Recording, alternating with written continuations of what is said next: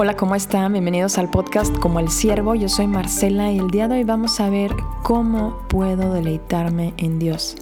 Este es un complemento del capítulo de Un alma satisfecha y en este día vamos a meditar acerca del versículo Salmo 37.4 que dice, deleítate a sí mismo en el Señor y Él te concederá las peticiones de tu corazón. Este es un versículo muy famoso en el cristianismo, de hecho se comparte demasiado y la gente piensa que, oh sí, Dios va a concederme todo lo que mi corazón anhela. Y sí, en cierta forma, pero realmente este versículo trata de el deleite y la satisfacción que puede obtener tu corazón a través del deleite en Dios. ¿Y qué es el deleite? El deleite tiene que ver con el placer, con el ánimo en todos los sentidos de tu ser, ¿sí? de tu corazón tiene que ver con la satisfacción. De esto se trata este versículo, que si tú te deleitas en el Señor, Él va a conceder todos esos anhelos íntimos que tu corazón desea. Y en este día te voy a ayudar con tres puntos, ¿sí?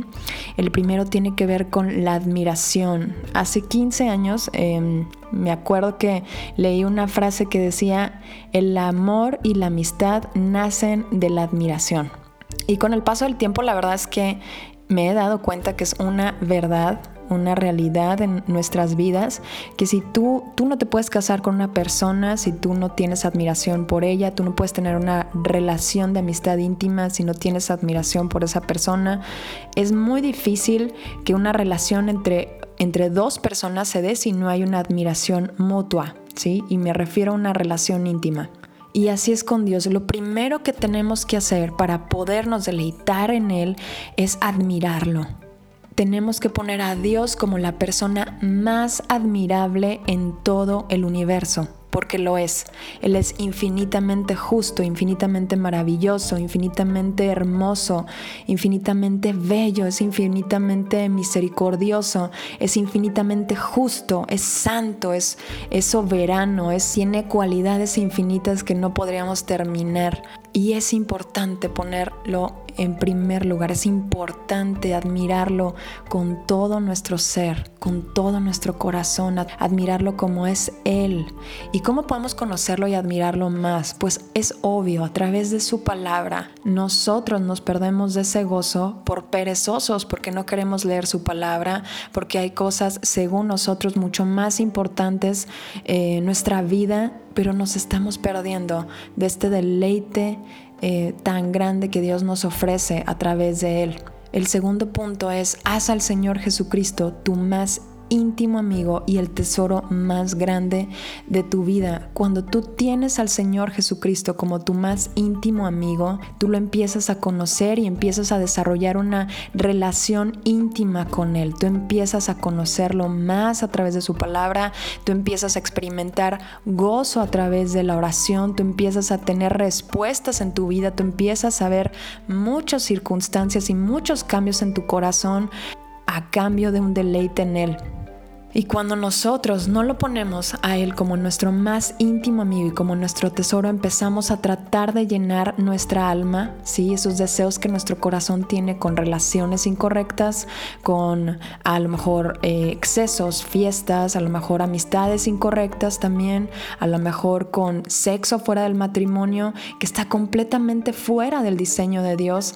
Y entonces tratamos de llenar nuestra alma, sí, pero no le damos satisfacción. Por eso es tan importante tener una relación íntima con el Señor Jesucristo.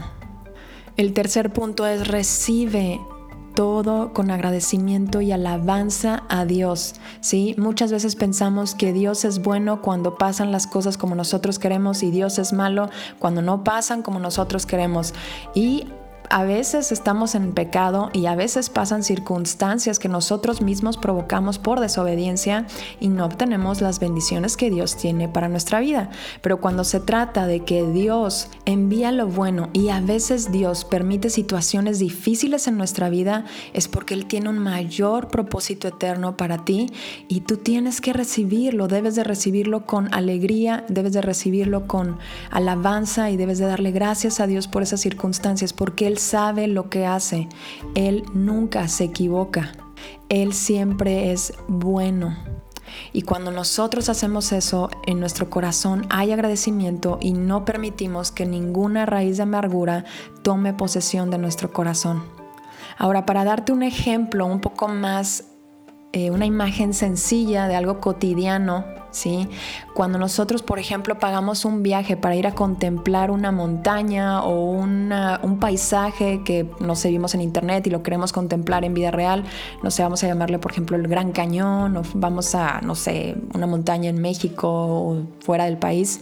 Cuando nosotros hacemos eso y estamos en ese lugar contemplando esa naturaleza, ese paisaje, en nosotros hay una admiración profunda, hay una admiración que dices, wow, quiero quedarme aquí para siempre, pudiera ver esta vista toda mi vida, quiero tener este momento para siempre. Y esas cosas Dios las creó, ¿sí? Son destellos del deleite que tú puedes tener en Dios. Esos pequeños deleites apuntan a la fuente de toda satisfacción, Dios y espero que estos puntos te hayan servido, que los puedas poner en práctica y que te ayuden a tener el deleite que Dios tiene preparado para tu vida.